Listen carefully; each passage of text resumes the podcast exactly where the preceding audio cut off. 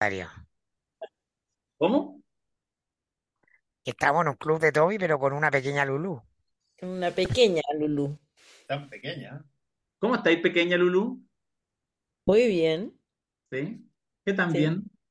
excelente. Excelente. Ok. ¿Por qué te Tuve reís? que la Matu, la, a la Matu le llegó el libro al final, entonces lo atribuía a mi, Porque soy a, a- a- a misógino. nostal- a- claro, la cosa misógina de la mistocracia mía. Entonces que a todos los hombres le había llegado acá, pero no a ella. Así es, Pero eso son, es un dato objetivo. Sí, son los Es hechos. un Son dato objetivo. No hechos. tengo que atribuírselo a nada. Ya. Oye, el, ya empecé a grabar en realidad, no sé si fue una buena idea. En realidad deberíamos haber hecho que el, que el eh, apagara la cámara, el Mirko. Hagámoslo bien, apagar la cámara. ¿sí? No, ya, ya, No, por ya, favor, Ah, ya acá, ya, ya. Mira, ya. mira. Gracias, Mirko, por apagar la cámara. Eh, te voy a hacer cagar hoy día, Macari. A ver, ¿podéis prender la cámara o no? ¿O te dejé bloqueado? Bueno, vamos a estar con un amigo. Esto es una sorpresa, la cosa nuestra. Ustedes no se imaginan quién es. En cualquier minuto prende la cámara. No wonder. A ver, prende tu cámara, amigo. Se taimó el weón y no prende la cámara. Prende la weá, pues Macari. Ahí está. ¡Eh! ¡Hola, Mirko! No puede iniciar su video porque el hospedador lo detuvo. ¿Ves Ah, tú? sí. Es tu sesgo comunista. Este, Quieren controlar la información, quieren controlar quién va a aparecer ah, en el podcast y quién no. ¿Qué opinión tienes del periodismo independiente? Ah, son de allá. Ah, Bueno, pero ¿has visto alguna vez 32 minutos o no? Aunque sea 3 minutos. No lo he visto ni un segundo. Espérate. ¿qué, qué hay a Bueno, terminó el podcast con Macari. Se acaba de terminar el podcast. tenemos, No, sí, po. Te- Miénteme, po. Pero, Macari, miénteme bonito. Miénteme al oído. Sí, miénteme bonito. Oye, te tengo que No es lo mío, no es lo mío. Mirko, te tengo que decir que me pasó una, una, una situación con tu libro. A ver, uf, Wow. Puta, que estaba acá y me llamó una persona que hace tiempo que no la veía, weón, de otra época. Eh, y me dijo, hola Fernando, weón, ¿y qué estáis haciendo? Aquí estoy macareando, le dije yo. Bueno, me invitó a salir, weón. Entonces yo creo que no entendió mucho, weón, puta, quién es Mirko Macari, weón. Entonces dije, no, weón, si no estoy maraqueando, estoy macareando. Claro, es una, es un- claro, hay un riesgo en mi, Hay un en mi apellido que, puta, ya. que yo lo he vivido, que yo lo he vivido, además, personalmente. fue una no, confusión personal toda la vida. Claro. Ahora, ¿Y qué, y qué es tal el una. maraqueo, Fernando? no sé porque, fíjate, finalmente se arrepintió el gallo. Ah, ya, era un, era un él. Perfecto. Era, sí, no, era un, un- un compañero de universidad, y entonces me, me, dice, ¿qué estás haciendo? Y le dije, yo estoy aquí macareando. Yo pensé que te, que te refería a tu ex mujer que aparece nombrada en el libro, pero, pero veo que No, no. no, no, no, no, no. No, no, no, no, la Ale, weón, puta, es una, un amor fantástica, no. No, no, no, era un gallo. Entonces me dice, ¿está, está, en- está en qué, me dijo? Macareando, le dije. Y, puta, no se me- y- y no- y- yo de haber dicho, estoy leyendo el libro de Mirko Macari, o sea, estoy imbuido Exactamente. del libro, por lo tanto, estoy macareando. Y no sé, como que de repente escuché música, weón, de fondo, weón, una serie de cosas. Me puse nervioso. Le voy a preguntar a cada uno, menos a Macari, cuál es la parte que más les gustó del libro, de inmediato. Pero antes de ir a eso, le vamos a hacer una pregunta a Mirko, para que parezca, vamos a oficiar de entrevistador. ¿Cómo hay estado, Macari? ¿Cómo hay estado en este proceso de, de retiro y de ahora de esta pequeña vuelta con esta biografía sí autorizada por ti, eh, haciéndote el viejo cuando tenías 52 años? Estoy bien, estoy muy entretenido. Eh, confirmo mi decisión aceptada de retirarme la- del- de los comentarios de actualidad y de vivir en la playa. Em, particularmente ahora que es otoño e invierno acá es maravilloso y, y vale la pena mil por ciento irse de Santiago. Mira, yo ando, yo ando pensando más o menos lo mismo, así que todas las ideas que Bienvenido, pues, podáis, bienvenido, Fernando. todas las ideas que podáis decir, weón, son bienvenidas. Ahí le hacía una cabañita al lado y en Cahui para que la gente pele. Y sí, pues, Pero pele calladito porque no- ya no se puede decir en público, no, ya no puede decir, uy, bien juntos. No, ya no, ya. No. No, no. Yo Pero soy, yo soy ermitaño, güey, yo soy ermitaño. Funao. Se pasa bien acá, hay mucha onda, hay mucha gente, entretenido. encuentro. Lo que muchos pudieran pensar que es bucólico y aburrido, niet. Te Mierda. vais para allá y hay, hay harto macareo. Eh, pues, hay harta tontera. Ya, partamos, entremos, entremos a los bifes. Vamos. Ya, ¿quién parte? ¿Qué le gustó más? De repente no le Usted, gustó. usted va, va de- Bueno, vaya la, pregunta parte de una premisa que hay que comprobar primero. Yo no he terminado de leer el libro, porque además eh, yo no soy eh, de lectora eh, que va directo a las páginas donde sale mencionado y chao, digamos. Estoy leyendo el libro a, a velocidad de tortuga, pero lo voy leyendo. No lo he terminado. Lo que he leído me ha gustado mucho. Y de esa parte que has leído, de esas primeras cuatro páginas, ¿qué es lo que más te ha gustado? La Ghostwriter, no. No. Me ha gustado, Esta buena es mala, pero es mala con ganas y la gente no se da cuenta. Ay, te amamos, Ale. Si es mala. es mala. Ya, ¿te Eh, gustó alguna parte o no? Si no, next. Mira, lo que me Ah, gusta, lo que me gusta hasta ahora, que es por supuesto un juicio parcial, eh, es eh, la honestidad. Doy fe de que el libro es honesto. Concuerdo. Ya. Puedo no, puedo, puedo no estar de acuerdo con algunas cosas de Mirko, pero reconozco que eh, nadie le puede decir que es deshonesto al plantear las cosas que plantea. Sí. Ya, está muy fome. A mí la parte que hasta el momento lo que más me ha gustado, hoy en dos tercios del libro, es una parte inicial, Darling. Eh, eh, ahí yo me reía solo arriba del avión, Darling. ¿ah? Donde Mirko en una fugaz paso mencionando como una amante, no sé si tienes las pruebas, de, eh, de don Agustín Edwards, el de verdad, eh, un amante que pasaba, digamos, que trabajaba ahí, que por lo tanto tenía claramente, porque era la quería el jefe, la quería el dueño, no el jefe, el dueño, y pasaba. Y eso me... Pero todas las pruebas del mundo, pues. Ya. Eso quiero saber. Todo el no gremio periodístico Ah. sabe, todo el, el gremio periodístico Ya. sabe Todo el gremio lo son- sabe. No necesitas haber trabajado en el Mercurio. Y no es el, y no es solo el dueño del medio, no es solo No, eso, es el dueño de más cosas. factotum. Más cosas. Eh, es dueño de todo el proceso. Eh, no, sí, a mí, a mí me pasó que, que, esa- que, a ver, hay dos momentos que son distintos en velocidad y degustación. Que, que son muy buenos. Uno es el momento más, más obvio porque es épico, digamos, el momento que a uno siempre le va a gustar porque tiene épica, que es el mostrador. Que ahí está, estás en la guerra, y estás en la guerra y, hay sangre y, hay avances, retrocesos, gente incrédula que, que, que tiene miedo de la victoria, gente que tiene miedo de la derrota, todas esas cosas que son emocionantes.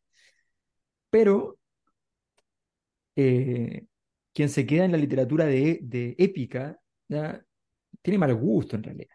Entonces, la parte buena, buena es justamente el principio, no solo Darling, pero esa zona, porque esa zona es, es de degustación lenta, ¿no? Entonces, avanzas y lentamente vas conociendo los, los entresijos de, de un medio que tiene el, tamaño, el peso eh, del Mercurio, que es esa gracia formidable que uno llega, pasa por el Mercurio a una cosa menor, digamos, y, y ve ahí unos periodistas con unos libros antiguos, preparando algunos datos, haciendo unas cosas que no, que no vas a encontrar en muchos sitios. Yo muchas veces he encontrado unos datos que, no, que, que son, que son, que los hicieron ahí, que los cocinaron ahí. Entonces, entonces, claro, es una, es otra, otra historia. Me parece que esa, esa, esa, esa parte queda, queda, porque eso en general uno lo puede encontrar como en un libro que recorre el pasado, ¿no? Pero no una, una, una situación que es del pasado, pero es reciente y es una, y, y- y es la, la vida misma dentro del, del medio. Creo que en ese sentido, esa parte es muy, muy, muy deliciosa. La parte del? Mercurio te gustó. Ah, Sí, sí. sí. Sí, es que yo creo que ¿no? además, perdona, antes de darle el pase a, a Fernando, el, además hay, un- hay un- hay una cosa como, yo creo, como contradictoria en la escritura, porque eh, cuentas con mucha gracia y a uno le pasa. Yo, por ejemplo, yo lo, se lo he comentado, que yo siempre quise estudiar, o sea, quise estudiar periodismo y no sé, un mes antes de, de ya postular a la universidad, al final opté por sociología, no me arrepiento, pero claro, siempre he sido un periodista, no sé si frustrado, sino que como, eso, eso debía haber estudiado, pero bueno. O sea, estudiaste por arribismo. Eh, no, no, porque hay tres periodistas acá, no diría las razones, a mi juicio, correctas por las cuales estudio sociología, No, pero no, pero es que, es que, es que pasa, pasa sí, como, como hay gente que le tiene miedo a la denostación, ¿ya? Que los sí, periodistas claro. injustamente reciben mucha denostación en ese sentido de parte de los sociólogos fundamentalmente, que no sé de dónde sacaron que son, particularmente profundos, pero bueno, pero. Pero claro, de eso. Bueno, pero, pero lo que hay en el libro permanentemente en el, es como justamente como lucir, a, a propósito de la petite histoire, digamos, ah, de, de, de esas cosas chiquititas, pero en el fondo luce lo entretenido y lo interesante que puede ser en ese lugar. Eh, eh, a mí me gusta mucho el, el, el giro que hace Macari, efectivamente, sobre todo al comienzo, de estar en el fondo de, de junior, de estafeta, de, ah, de distintos roles, pero estar en ese lugar. Y entonces tiene en sí mismo un, una valía pero de alguna manera lo que ha hecho ya no tiene, no tiene que ver con el libro, tiene que ver con su propia acción, con su acción performática. Un 4 de julio del año pasado, en el caso de la Cosa Nostra, pero en esas mismas semanas, en esos mismos días, en los otros espacios que compartía, en la radio, en el otro podcast, en fin, decir, chao, se acabó. Y no es que se acabó porque tenga, vaya a cumplir 80 años y le vamos a hacer un homenaje. Se acabó porque sencillamente en lo que podría ser la flor creativa de su vida, entrando a los 50, así como va a seguir cosechando, decide como justamente ningunear todo eso. Eso, de hecho, te lo dejo también como, como pregunta, Mirko. ¿Cómo, cómo te pasó también eh, en el proceso escritural y de revisión este como subirlo para ningunearlo, subirlo para ningunearlo? Mm. Eh, bueno, primero que nada, ya que, ya que entramos en materia, gracias por invitarme a este podcast a hablar de, de mi libro. Para mí este es un espacio muy querido, muy personal, eh, aunque no deje los lugares, la, la- las emociones con las personas con las que y las cosas que han pasado quedan. Mm. Y aunque el libro cierra mi carrera anterior a, mm, bastante anterior al, a que hiciéramos la, empezáramos a hacer la cosa nuestra, eh, sí, eh, debo decir que es muy importante la cosa nuestra porque la cosa nuestra me hizo masivamente conocido. Esa es la verdad y yo lo reconozco, el trabajo de- en los diarios, en las revistas, que es lo que a mí me gustaba, que era mi pasión, que era lo que yo quería hacer. No es un trabajo que te entregue un reconocimiento masivo, que no es algo que yo haya buscado, tampoco.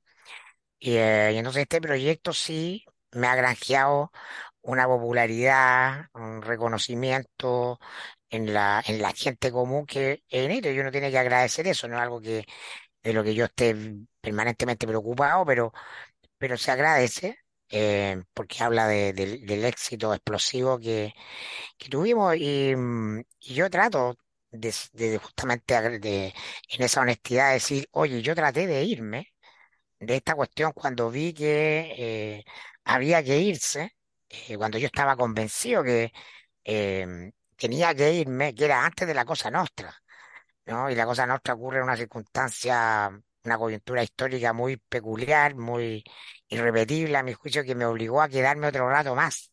Pero yo ya sabía que estaba bailando una pieza que ya no me correspondía. Yo tenía, por lo menos, tratado de ser eh, eh, honesto conmigo mismo, si conceptualmente estoy dando por muerto las instituciones y el juego político, no puedo seguir comentándolo.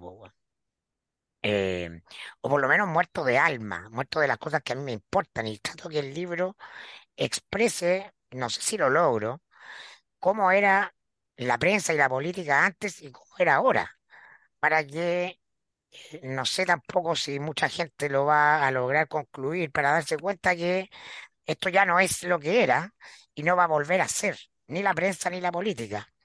Eso es. ¿ah? Entonces, en ese sentido, eh, me parece que incluso me demoré en irme, ¿ah? En hacer el ritual de cierre por, por circunstancias que yo no controlé. Tuvimos que ganar mucha plata con Piñera, tuvimos que hacerlo. Ya, ok, lo hicimos. ¿ah? Eh, me compré un Mercedes, gracias, me compré un Mercedes. comp- Mira, todas esas cosas que ya tenían que ocurrir en la El vida, no, Mercedes se llama Tatán. estaban escritas. Yo, yo se lo agradezco siempre. Yo soy un agradecido de Juan Miguel Sebastián. Piñera Echeñique. Y, em, y eso, pero yo, yo ya me sentía incómodo, había algo, una incomodidad permanente mía de antes de la Cosa Nostra.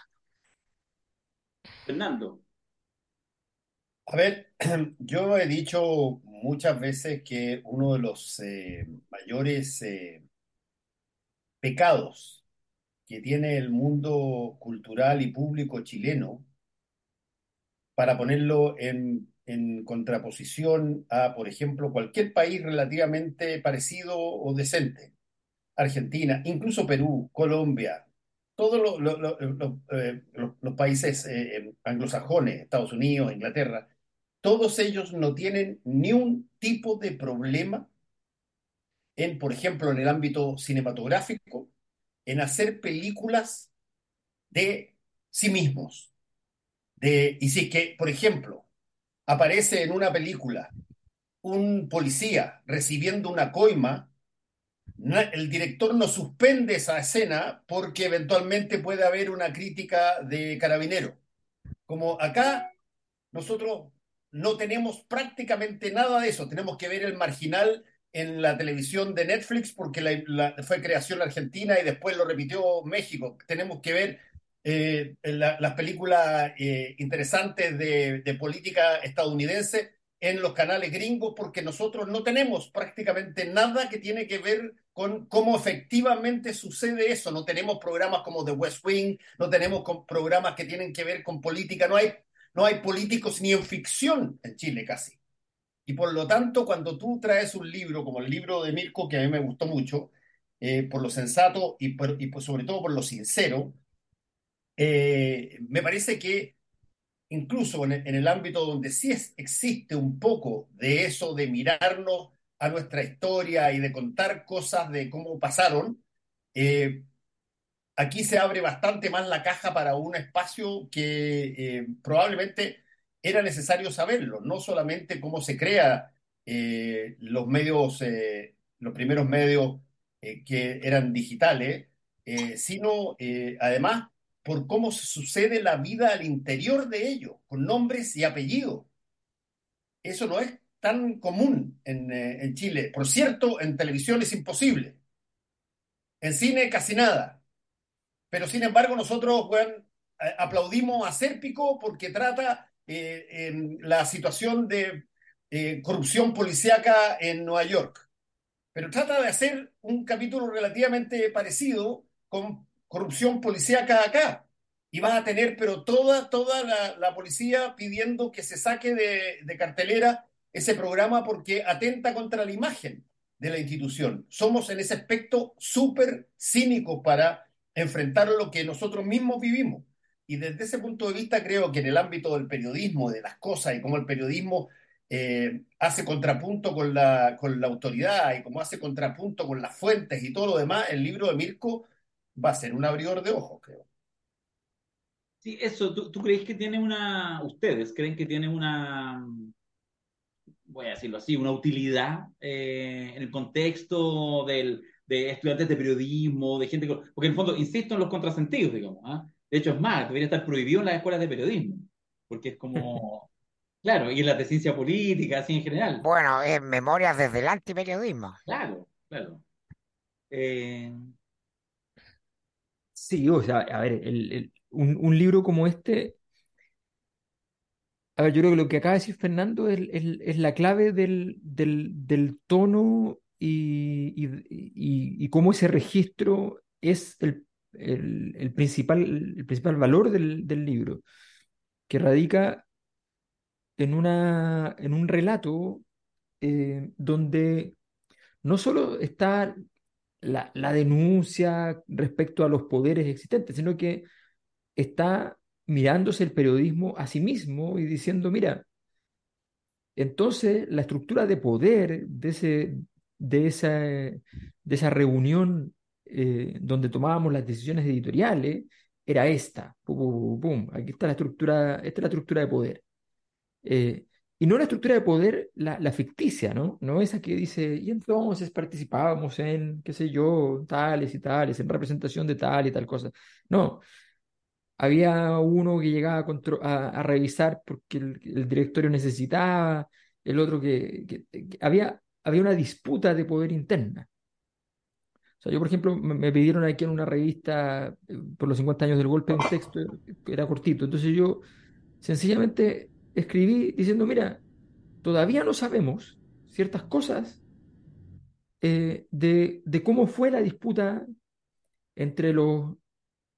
Hay, tres grupos que, están involucrados en el golpe, que son los nacionalistas, los conservadores, que no siempre son lo mismo, ¿ya? Eh, y los neoliberales.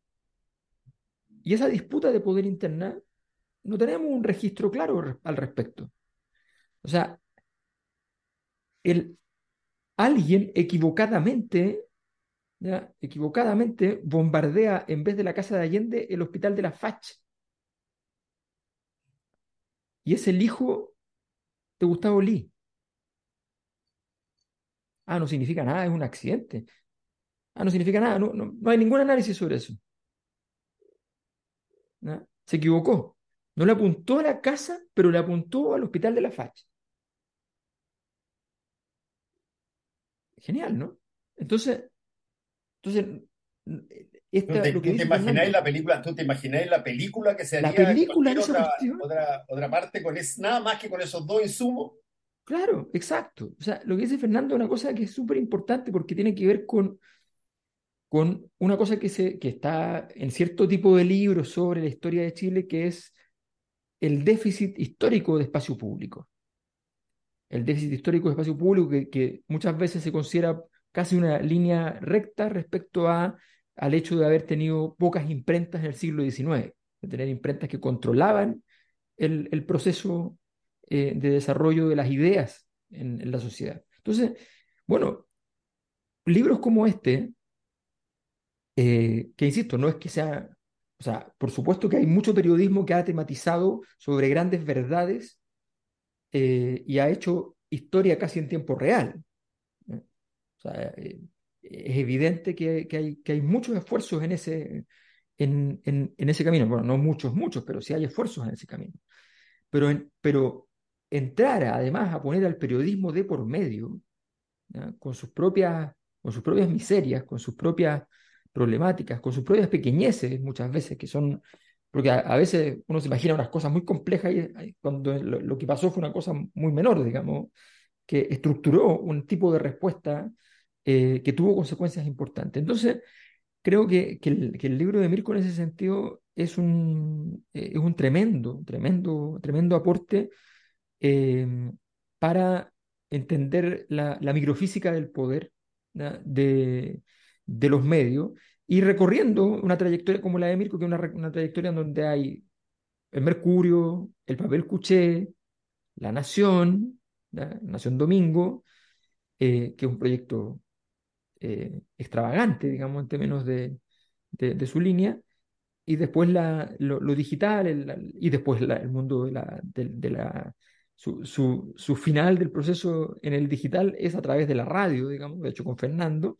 Entonces, es un recorrido que permite, permite pasar por, muchas, por muchos elementos. Yo creo que, que es un, que es un texto en ese sentido y formidable, porque además está escrito con, con una cierta, con una cierta naturalidad que permite avanzar, avanzar, avanzar, degustarlo tranquilamente, disfrutar el proceso. Entonces, la verdad es que yo lo encuentro, lo encontré un libro fantástico, me lo leí efectivamente con, con mucho, con mucho placer.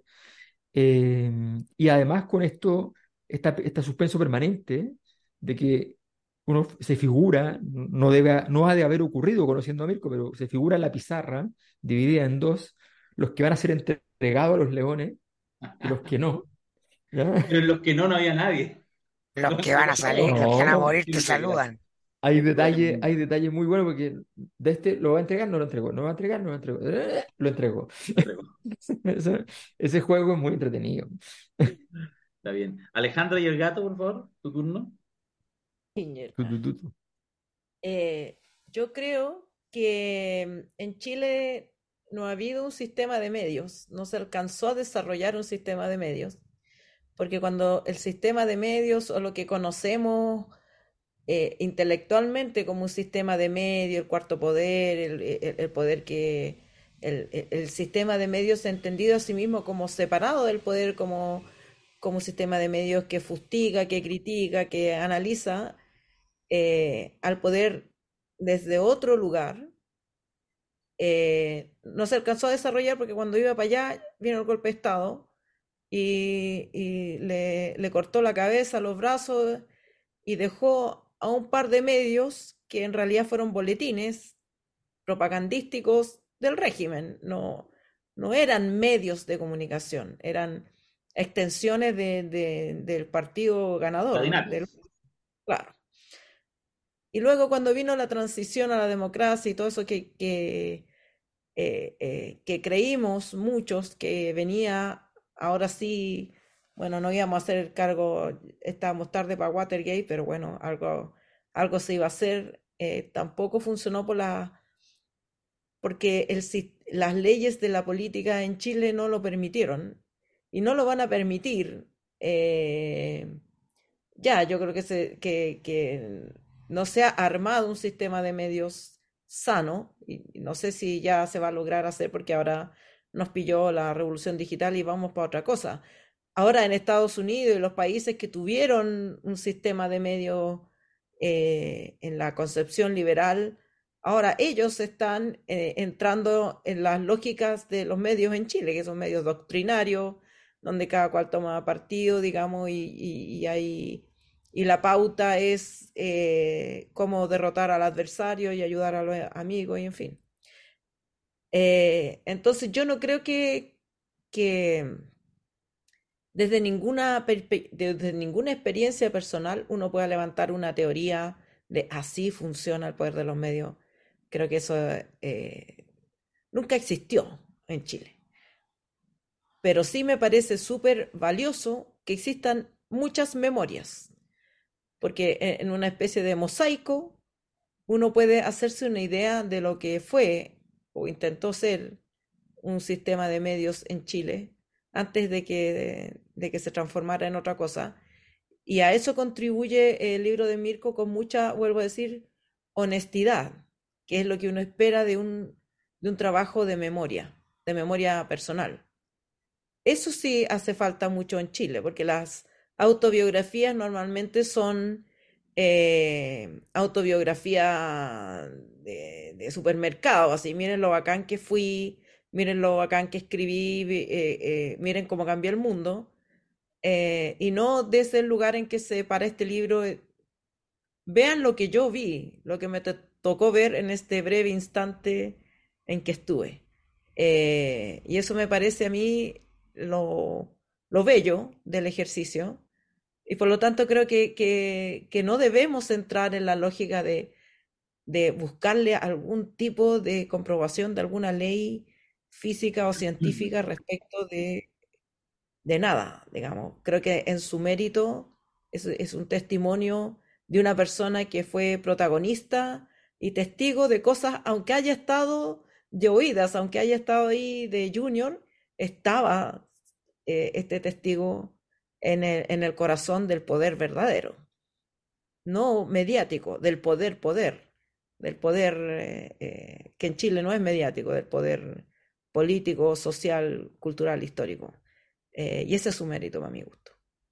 Oye, qué interesante lo que dice la, A mí me pasa, eh, y en realidad está, le hago la pregunta a Mirko, pero en realidad es también para Fernando y también para la propia Alejandra. Y yo tengo la sensación, mm, Alberto y yo, un poco a la distancia. Fíjate que Alberto, por sus propias experiencias personales, no tanto, porque también hay, hay una, una, una, una experiencia más cerca de medios. Eh, Y de eh, dinacos. y de Dinacos, claro. Y que, pero que efectivamente, además, yo, yo creo que eso fue de- determinante también en, en tu propia, en tu propia biografía, digamos, esa cercanía con los medios, lo hemos conversado tantas veces. Entonces, pero nosotros a la distancia. Pero fíjate que estoy pensando incluso hasta en el cine, cuando aparecen las películas, las buenas películas eh, sobre algún caso que se trató en la prensa y varias en los últimos años, siempre ha habido, y son muy fascinantes, uno las ve varias veces, porque yo creo que hay algo, hay un mundo muy amplio que excede, pero por lejos, eh, al mundo de las y los periodistas, que es la fascinación por lo que uno entiende que son esos proyectos periodísticos, esos momentos, que además en general son cortos, pero que tienen después una muy larga historia, un efecto, o sea, estamos hablando de La Nación Domingo, ojo, no del diario La Nación, de La Nación Domingo, lo diré exprofeso, de un pinche suplemento Kuma puesto así como ya hagan la que quieran porque igual vendemos 3.000 diarios, así que da lo mismo, ¿cachai? Podrían no ir, se podría haber tomado la decisión, oye, mejor y si el domingo mejor no salimos, como que yo me imagino que se pensó entre eso. El diario podría no haber salido ningún día, da lo mismo. Se regalaba, no se vendía, se regalaba. Bueno, y de, y de ese, por ejemplo, de esa experiencia, ¡guau! Hay un mundo. Han pasado 20 años y uno conversa y te genera ideas y te genera reflexiones. Eh, eh, Fernando, los distintos proyectos, no sé, yo menciono, porque lo estoy haciendo yo el comentario, no sé, pues, análisis, ¿cómo habrá sido eso? Y uno imagina esas reuniones de pauta, esas dinámicas. Hay una cierta fascinación que, por supuesto, que, que, que, que toca con, con, lo político, con lo social, pero más como con la cultura, como con, con, con las épocas que tienen los medios de periodismo. Me imagino usted, para nosotros, obviamente que en eso con Alberto, ahí tenemos un pequeño orgullo de poder compartir, de estar compartiendo y haber compartido con el Mirko, con la Ale, con Fernando, que tienen tres trayectorias distintas, los tres en algún minuto se han, se han entrecruzado, pero ¿cómo se vive eso? ¿Será tan así o de repente uno lo ve espectacular desde afuera? En realidad, no, mira, trabajé unos años en la Nación Domingo, ni me acuerdo, ya pasó. No, pues tiene magia eso, ¿no? tiene magia. Sigue teniéndola. Tiene mucha magia ex post, sobre todo. Ah, en el momento, la misma lógica periodística del día a día hace que uno no tenga conciencia que está protagonizando la historia. Eh, y ya cuando empieza a pasar el tiempo, y esa es una de las razones por la cual este libro fue finalmente un, un, eh, una, una cámara subjetiva mm, de, de los tres medios en los que estuve, y no solamente del, del mostrador, eh, tiene, tiene valor, porque oye, ¿cómo, cómo esta cuestión nadie se va a acordar? ¿Cómo no vamos a dejar un registro de, de lo que pasó acá? ¿Cómo, ah, cómo no, no, no, no es la investigación definitiva de nada, pero es, lo que yo viví por lo menos, y vale la pena que, que quede registrado ahí, si fue, fue potente, pasaron cosas, como digo yo, particularmente el proyecto de la Nación Domingo, creo que fue un tráiler de la película que veríamos después. Eh, la Nación Domingo adelantó el espíritu de época que ya se instalaría con fuerza del 2011 en adelante, ¿no? El- sobre todo en la capacidad, más que la investigación, que es como el cliché de investigar a los poderosos, es un tono. Es un tono para hablar de la, de la gente importante de Chile. Y esa weá cambió radicalmente.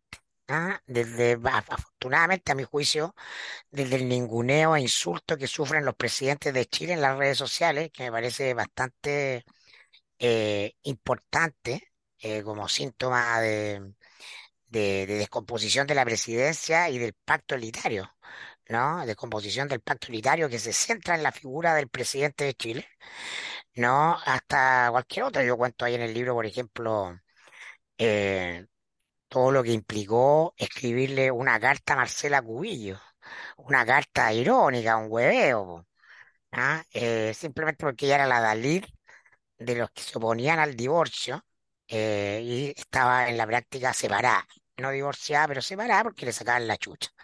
Entonces, no la maltrataban. Bueno, esta bueno, se podía, se podía decir de la señora Juanita en la población Callampa, nosotros, Todavía pero no no se de la puede decir, Marcela, no se no de puede la decir. Marcela Cobillo. Entonces, bueno, ahí está en el libro, ya yo lo, lo digo en el libro, ¿no? Lo que implicaba, ¿no? Oye, pero Mirko, ¿cómo se les pasó la mano? Ah, Mirko quiere eh, que la Marcela Cubillos vaya a comprar todos los libros. claro, La weá, la weá se les pasó la mano. Permíteme eh, recordar una anécdota pequeñita, pero que demostraba esta weá.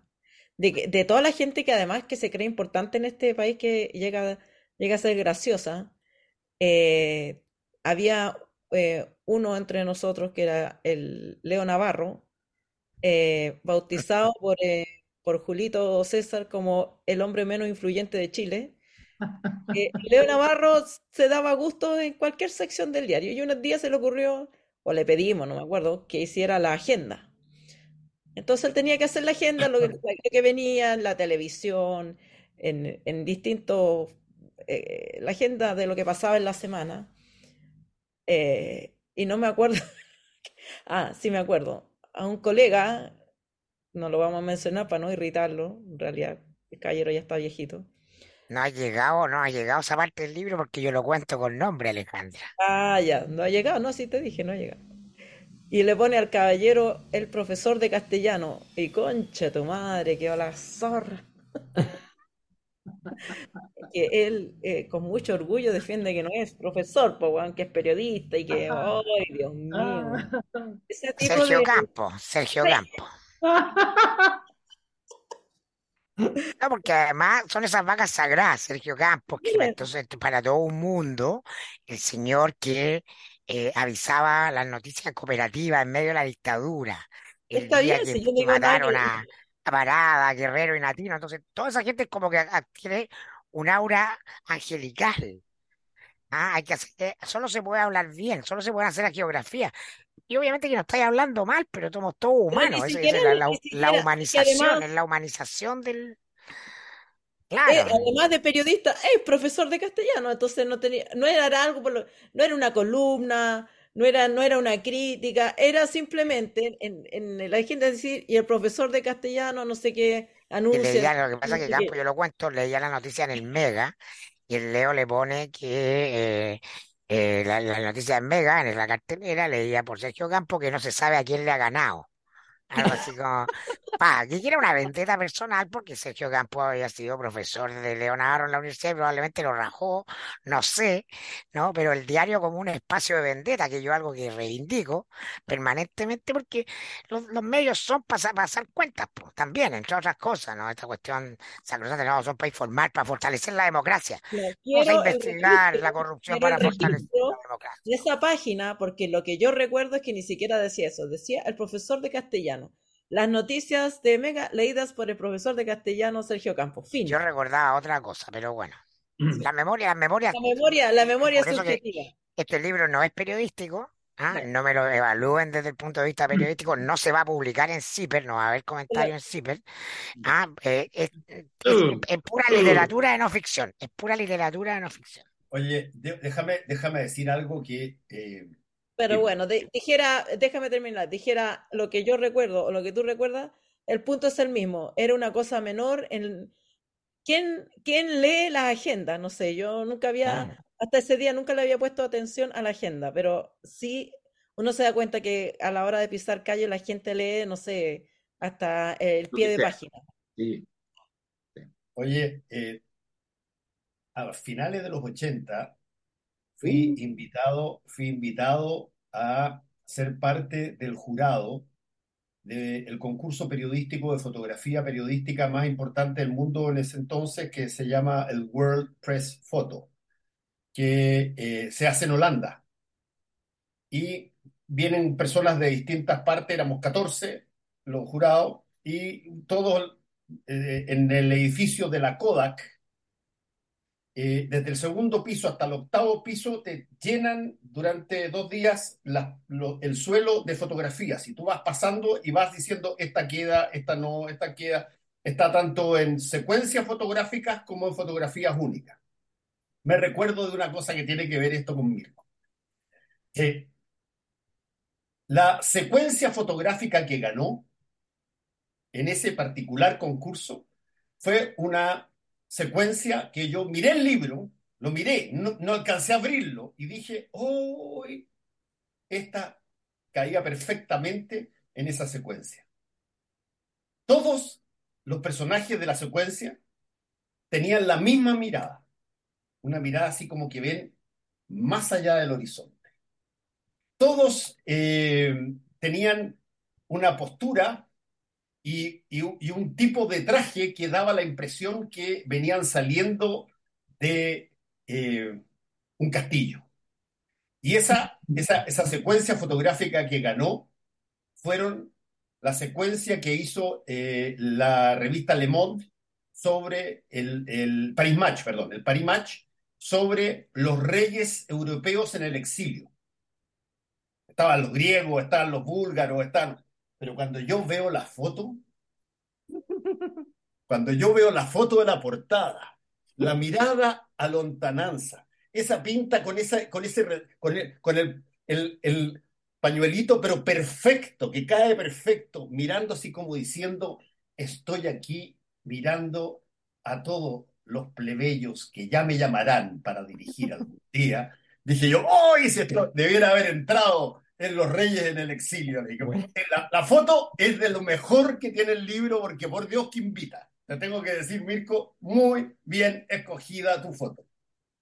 El otro día Déjame, déjame, déjame, Darío, decir una cosa al Pero respecto. lo único porque- bueno del libro, la foto. No, no, no, es que hay una cosa que es muy importante de lo que está diciendo Fernando, porque eh, hay una cosa que, que en, que en Chile, eh, además, que yo reivindico mucho de la conducta de, de Mirko, ¿ah? Ya, te va a pegar, te va a pegar, Mirko. Viene, que, no, no, no, al revés, viene, al revés. Te está subiendo, te Eh, está subiendo. que yo reivindico mucho y que tiene que ver con lo siguiente. Y parto con un prólogo, por eso. En Chile, la verdad es que son muy poquitos los millonarios que se comportan como millonarios. Muy poquitos. ¿ah? Eh, eh, Y eso da gusto cuando un millonario se comporta como millonario. Que, a mí me encanta esa anécdota de Agustín Edwards, que le faltaba tres discos de Schubert, estaba en Nueva York, no andaba con el listado y se compró toda la S, porque estaban desordenados los de Schubert, entonces pidió toda la S, se gastó 80 mil dólares para encontrar los tres discos que le faltaban. ¿Ya? Eso, Eso está bien, pues, eso está bien, eso está bien. Está Entonces, lleno de hijos de Sinatra, weón. exacto. Entonces, entonces, ahora, pero hay una cosa mejor que eso, que es la gente que no es millonaria que se comporta como millonaria. Ahí llegamos. Entonces, eso es lo más fascinante, porque eso, o sea, es la única forma de no tener conciencia de clase que vale la pena. Esa cuestión es lo máximo, que es porque, eh, porque creerse ideológicamente cuando y defender los intereses del otro es otra historia, pero esta gracia es comportarse, ¿no? Y comportarse como lo hizo, como lo está haciendo Mirko en, su, en su retiro temprano, eh, probablemente en, en su mejor, en su mejor momento. A mí, a mi gusto, tiene, tiene mucho de, de Wittgenstein, ¿no? Wittgenstein escribe un libro muy bueno y dice, bueno, se acabó la filosofía después de este libro, me retiro. Y se retiró. Estuvo un par de años haciendo clases en los colegios. Eh, en fin, haciendo jardinería, trabajando de jardinero, de diseñador de interiores. Eh, en fin, y de repente dijo, oye, en realidad me equivoqué en el libro, tengo que escribir el libro contrario. Y escribió el libro, contrario y revolucionó la, la- filosofía de nuevo, así, pero al revés. Entonces, eso vale la pena. Entonces, yo veo aquí una conducta de, ese, de esa estatura que a mí me, me parece fascinante como parte de la composición de la obra, digamos, que está por fuera. La gracia de, de obras como esta es que no está solamente lo que está escrito, hay una, hay una obra que está por fuera. Entonces, eso me parece maravilloso y reivindico a mi amigo Mirko Macari, el millonario. El millonario imaginario. Millonario Bueno, debo decir que la, la foto es una decisión de la editorial, ¿ah? Yo no, no ¿En sabía que iba a portada y ellos, no, o sea, ellos me dijeron, vamos a poner una foto tuya. Después de que estaban todas las fotos, eh, yo fui más decisivo en elegir esa foto, que me parecía más un homenaje al, a- al padrino, pues, obviamente. Sí. Eh, evidentemente, ¿no? Si ya, si iba a hacer un libro que nunca había pensado hacer y podía ponerme en la portada yo, bueno, por favor, que sea lo más parecido a Marlon Brando, pues, ya aprovechemos. Porque cheque, Sí. esa weá, por eso lo queremos, porque esa weá no la diría nadie. Nadie diría, bueno, se va a hacer un libro, ah, saco yo en la portada. Pues, No, esa weá no diría nadie, solo Macari. Macari, es momento que tengo que denunciarte. Me escribió justo anoche esta persona, Charles Von no sé cuánto, me escribió por, Van Insta- Osterbeek. por- por Instagram y entonces me dice, no sé si lo puedes leer, Alberto, porque yo estoy tapando, lo leo. Darío Mirko Macari me acaba de bloquear en Insta solo porque comenté sexo en su última foto, la caída de un ídolo. Ya, yo le respondí que hoy día lo, lo iba a vengar. No lo conozco a él, pero ¿por qué lo...? ¿Y, y qué tiene que ver sexo con la, con la- No sé. entonces, y es alguien que antes te había escrito cosas lindas y no sé qué. Así que no te creáis la muerte, desbloquealo. Eso, cumplo con mi deber de community manager de la casa. no, yo asumo las reglas de la red, ¿no? Prohibió el, el sexo en la red, ¿no? El sexo explícito, entonces él dijo sexo, listo. Bloqueado. Yo soy, un- al final del día soy un buen ciudadano, medio, un poco Oye, insolente, pero un buen ciudadano. ¿qué te ha pasado? Si- sigue en esta fase honesta. El, mm, igual ha tenido harta repercusión el libro. Nosotros, Te yo voy a ser bien sincero, nosotros no te teníamos, mira, voy a contar algo. Hace meses atrás eh, en algún minuto estábamos conversando los tres, Alberto, tú Me y yo. acuerdo, me acuerdo, me acuerdo. Ya. Y vos dijiste, no, Me no hicieron puede. así. O sea, tiraste una cifra y nosotros nos miramos virtualmente con Alberto, hicimos sí, él miró para allá a la cámara y entonces nos miramos así y dijimos, ah, tranquilo, si puta, uno vender dos mil libros ya es una gran gracia, ¿cachai? ¿No? Son cifras importantes. Se vende poco libro en Chile, es muy caro el libro, todo. Y vos dijiste, nah, que es aguayo, la voy a romper y no sé. Y no tengo idea de las cifras, no me interesan, tema, tema privado tú y la editorial, pero eh, la repercusión efectivamente se dio, cosa que además nos alegra y por eso estamos todos reunidos acá y toda la cosa.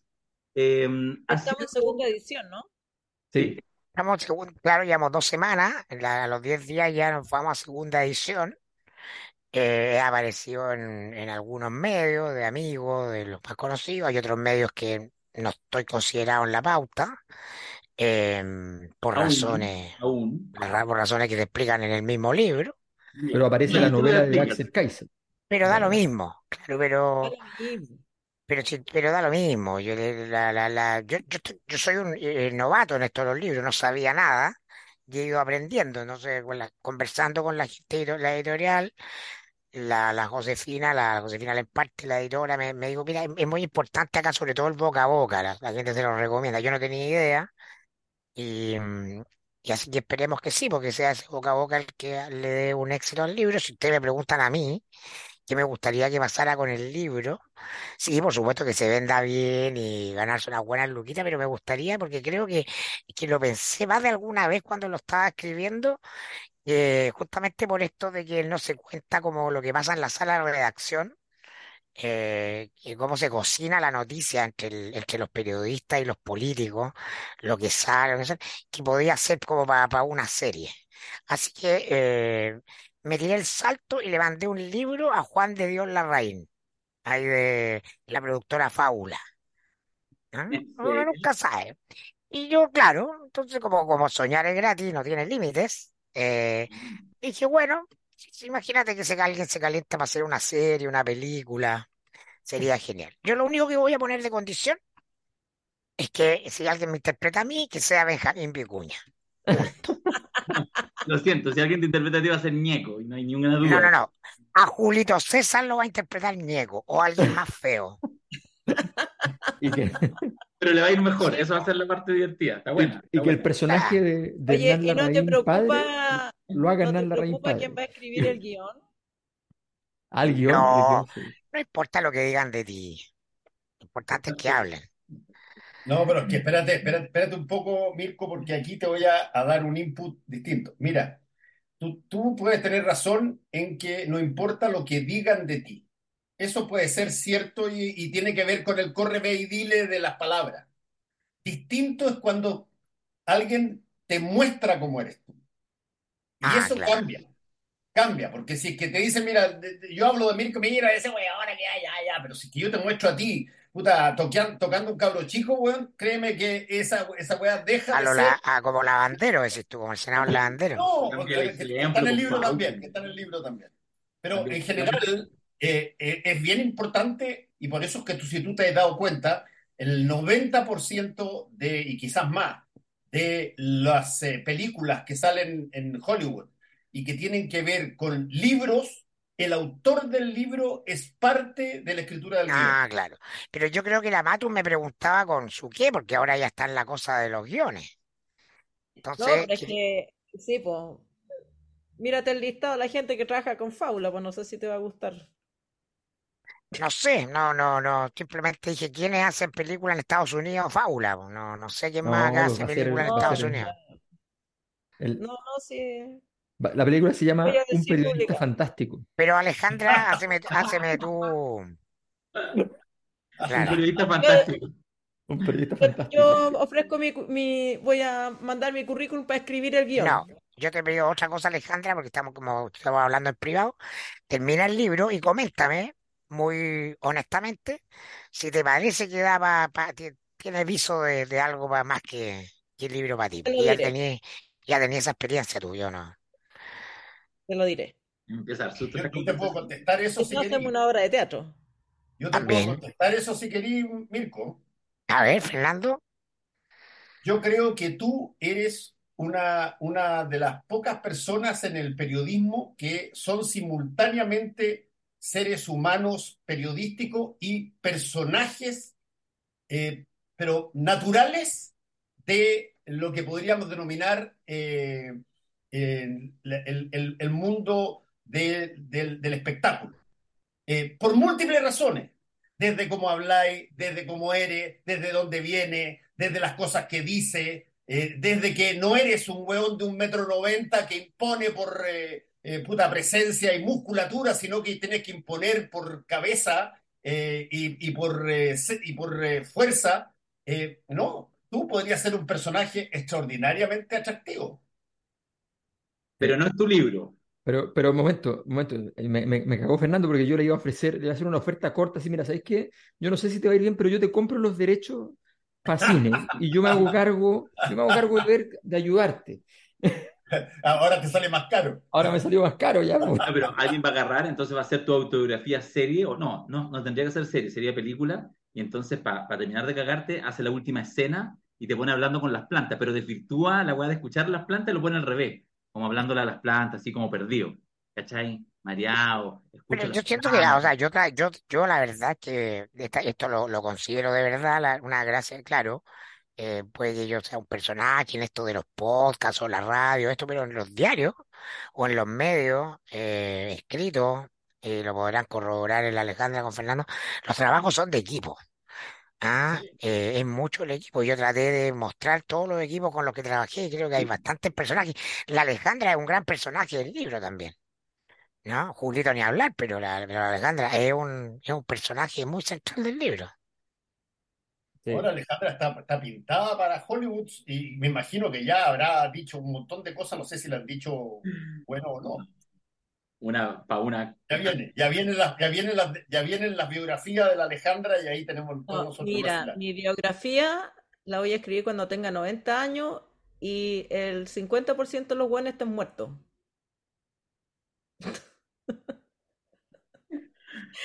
No, suelten hueones como quieran. Oye, no, eh, no, tenéis que escribirla ahora, Interprétalo como quieras, pero, pero pero publicarla de manera subrepticia, o sea, que se, que se filtre, claro, que se que se filtre. filtre.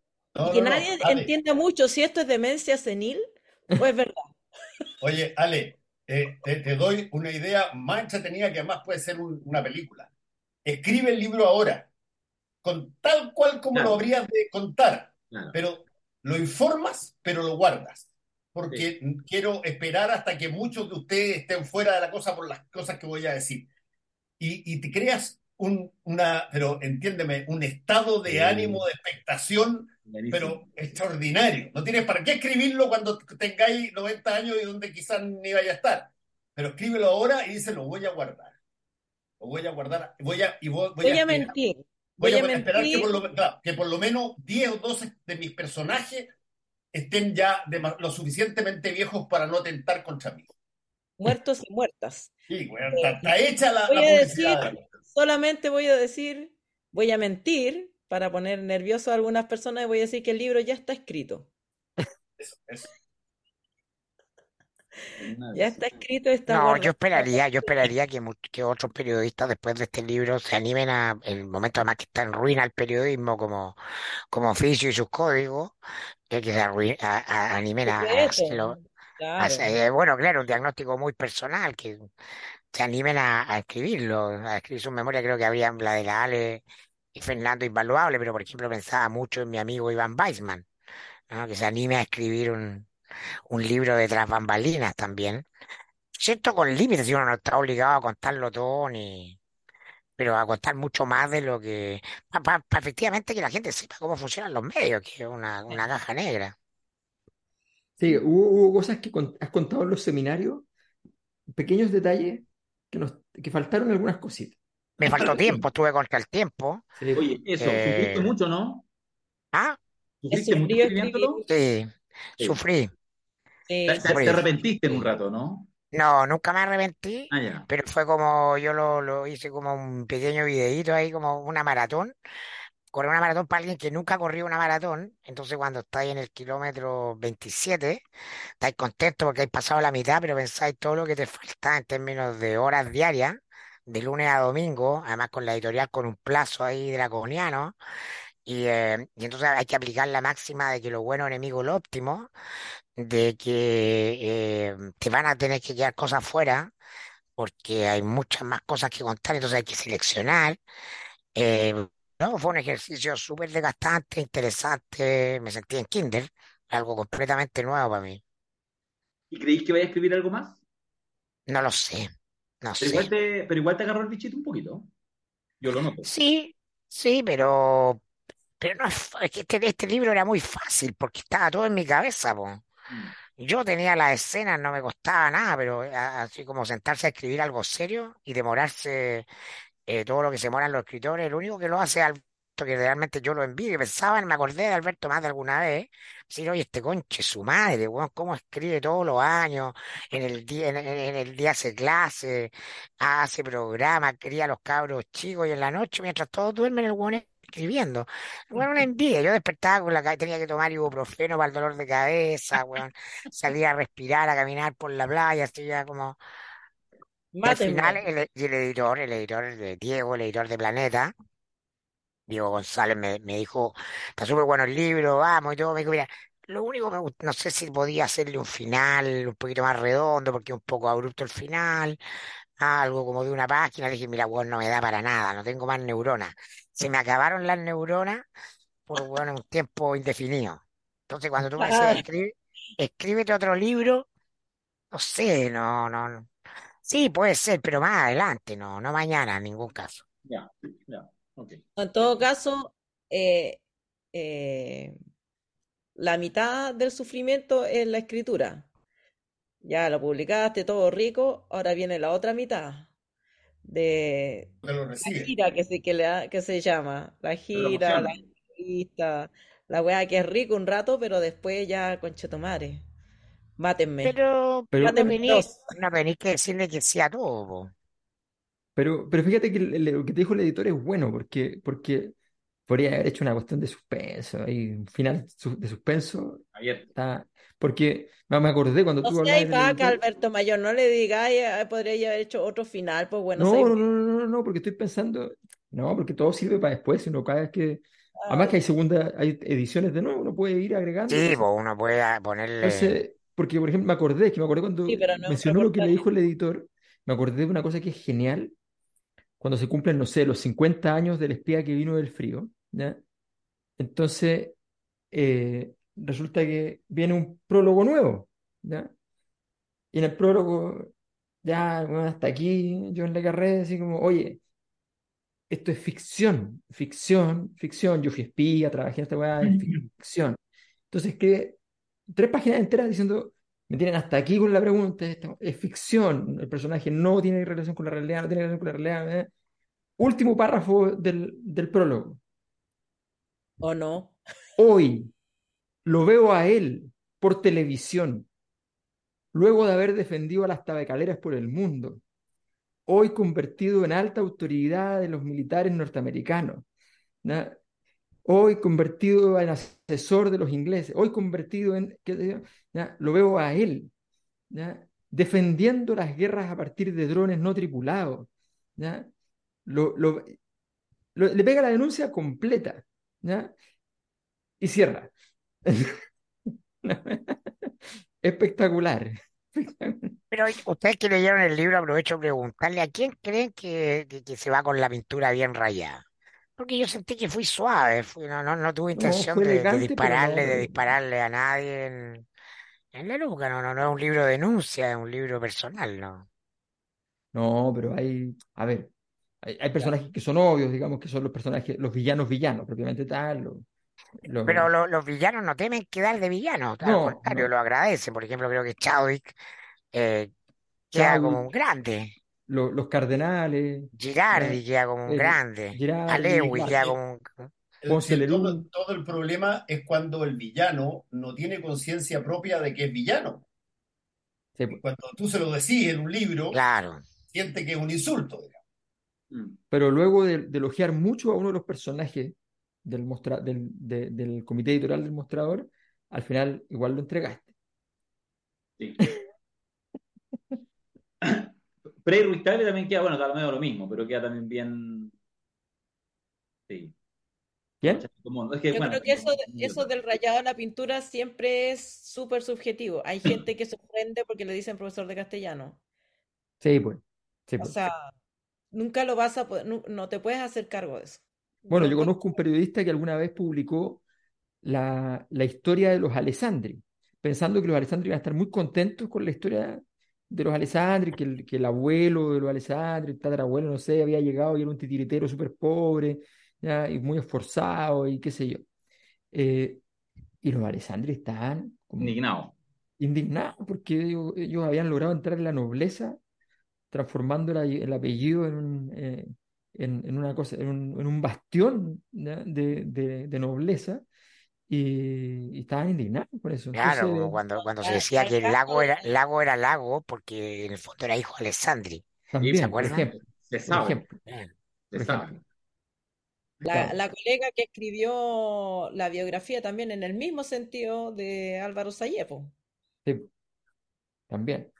Que ella creyó que, que estaba contando una historia épica de cómo el, el- esta persona que venía de Colonia había logrado, y estos Bien, no conozco esa historia.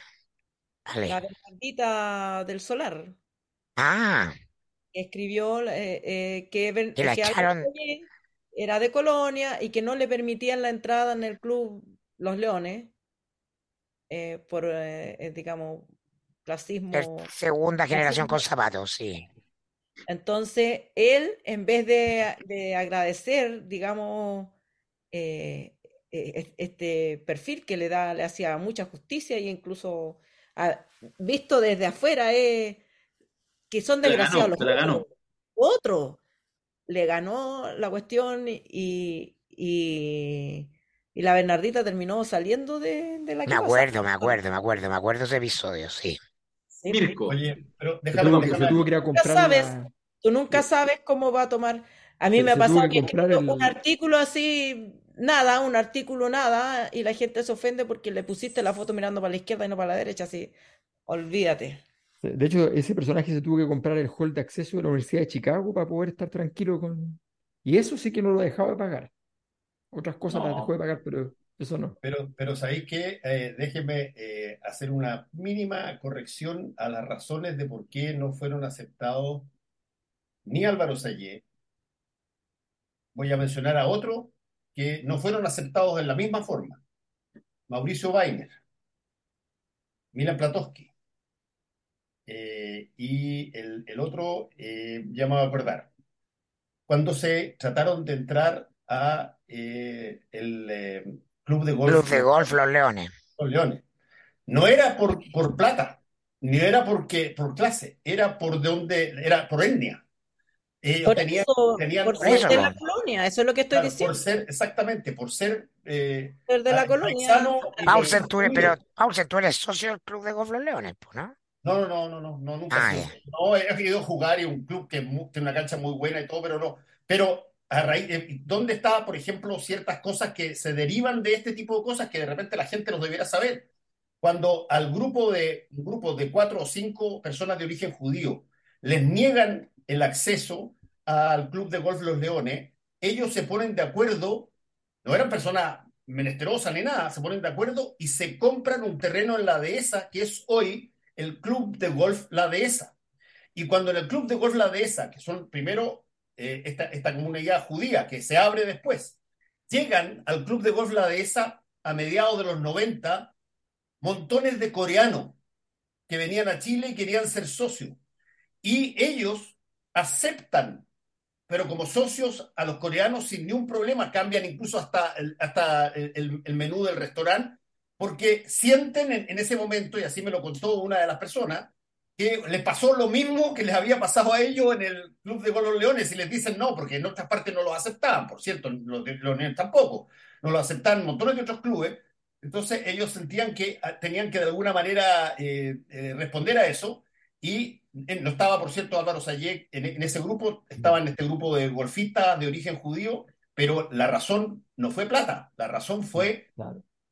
de dónde provenían, que es peor. Exactamente, pero si es, eso fue lo que dije, fue por pertenecer a la colonia árabe y ahí no se aceptaba nadie que no fuera eh, vasco-francés. Bueno, así, así nació Hollywood, que se tuvieron que ir de Nueva York porque Sí. no los dejaban ahí hacer los negocios. Se tuvieron que ir a California. Mirko, ¿qué, qué viene para el libro? ¿Qué, qué viene? ¿Qué nuevas salidas? ¿Qué presentaciones? ¿Qué, qué hay? Para que la gente sepa y se más entusiasme. Bueno, digamos que el, eh, el perdón, domingo, todo esto lo hacemos, todo esto lo hacemos para que la gente compre el libro. Transparencia.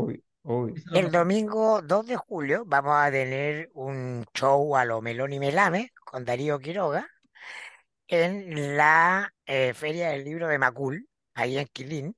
No sé si estará cerca o lejos del ex canal La Red. Al lado. Eh, Al al lado. lado, sí, ya, espero que no corra la misma suerte. Eh, pero vamos a estar haciendo el show de Melón y Melame con Darío Quiroga.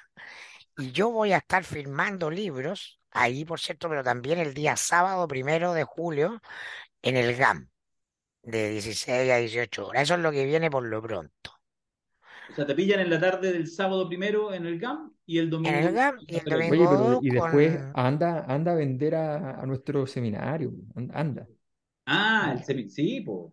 Es que yo tengo actividades acotadas porque vivo acá en la playa y ir a Santiago no es logísticamente tan fácil eh, y te tampoco tan conseguimos grato. un lugar para quedarte. Te conseguimos algo. Algo te conseguiremos. Ya, pero Oye, déjame hacerte una pregunta, una pregunta práctica. Solamente porque estoy mirando más o menos igual. ¿Cuesta mucho vivir en la playa? No, es más barato que en Santiago. Ya, pero ¿tú compraste o, o arrendáis? Estoy arrendando, pero me voy a comprar y me voy a construir. Mira tú. Te vas a deconstruir. está buena la conversación. eh, Habríamos- deberíamos dejarlo, así que sigan conversando. No, no, no, está entonces, bueno, está que, bueno, que está deriva, y, oye, y el supermercado, y entonces que sea la dirección, No, y la farmacia. Yo, pero, pero, pero yo me Fernando. Fernando, ustedes son- Fernando, ustedes son muy chiquititos, pero yo soy más viejo y ya tengo que empezar a pensar este tipo de cosas. Fernando, hay muy buenos Negronis. Hay acá tres o ¿En cuatro lugares, por ejemplo, el restaurante La Sal en Pichilemu, buena comida, buenos copetes. Los Piures, que es un galpón allá que armaron un lugar innovador, también hay mucho. Hoy día pues, te- termino acá, me voy a karaoke a Los Piures, hay karaoke todos los jueves, eh, buenos tragos, buena comida, ¿no? Rico, así que se pasa bien. Y todo el, Mm. y donde tú vas, la gente es más o menos la misma y todo el mundo se conoce y es buena onda, ¿no? Es lo mejor de la vida de pueblo, pero con Es varios como ser lugares así como buenos, surfista, pero sin surf. buenos cafés ricos, ¿no? Sí, buena vida acá, ¿no? Claro, como ser surfista, pero sin surf. Está buena. Está, está- está bien, va- vamos a pasar por allá, Mirko, para saludarte. Ven a verme y te muestro todas las bondades del, del lugar que no son pocas. A mí, weón, todavía no me invitáis. Yo lo para ser súper claro y específico. Es que tú eres un animal de ciudad, po, guatón. Pero si no quiero irme a vivir contigo, quiero ir a verte nomás y comerme unos piures.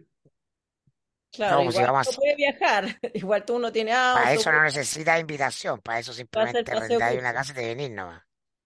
Mira, voy a preguntar a Planeta, tengo ahí mis contactos para saber cuándo es que te hacen el primer pago de regalía y el fin de semana siguiente me va a dejar caer, coche. Después de hacer el melón y melame. ¿Ya? Ya. Buena. Ya. No, Eso es lo que ya- viene ya por no, no ahora. le toca, no le toca liquidación hasta, seis hasta, meses. Hasta enero, hasta enero, hasta enero. No, cagó. Entró en el segundo semestre, cagó. Sí. Espero enero. No, porque te- no- me toca en agosto, niños. Hay dos Ah, liquidaciones en mi contrato, agosto y febrero. Ah, Es que no sé con quiénes hacen ustedes, pero yo estoy con Planeta, que es una editorial importante. Ah, ¿pero ah, estás con no, Planeta. España, Planeta México Ella. o Planeta Eh, Chile? No sé, pero me, me junté con la, con la jefa que era de otra nacionalidad la otra vez, no sé. Ya, oye, voy a, voy a despedir el podcast, pero no se salga ni uno porque tenemos que amarrar un pequeño negocio interno. Eh, Ya. ya. Eh, Mirko, despídase. Despídase de todos Muy bien. la cosa nuestra, dígale que lo echan de menos y toda la weá, y, y explíquele, explíquele que esta entrevista que uno dice, ay, pero ¿por qué ella sacó su libro? Porque nosotros dejamos que pasara primero por todos los medios, hiciera toda la weá, y cuando ya estuviera ya más compensado, lo traemos a este lugar donde es el rey. Así es. A todos los niños los quiero mucho, como decía Tutu Tutu. Muchas gracias, muchachos, ¿ah? Y cariño a todos no los auditores de la tu Cosa Nostra. Claro. Que no es lo mismo que qué. Que tucu tucu. No, pues sí, ya. Chao, hasta el martes. Gracias. Chao, chao. Chao, chao. Eh,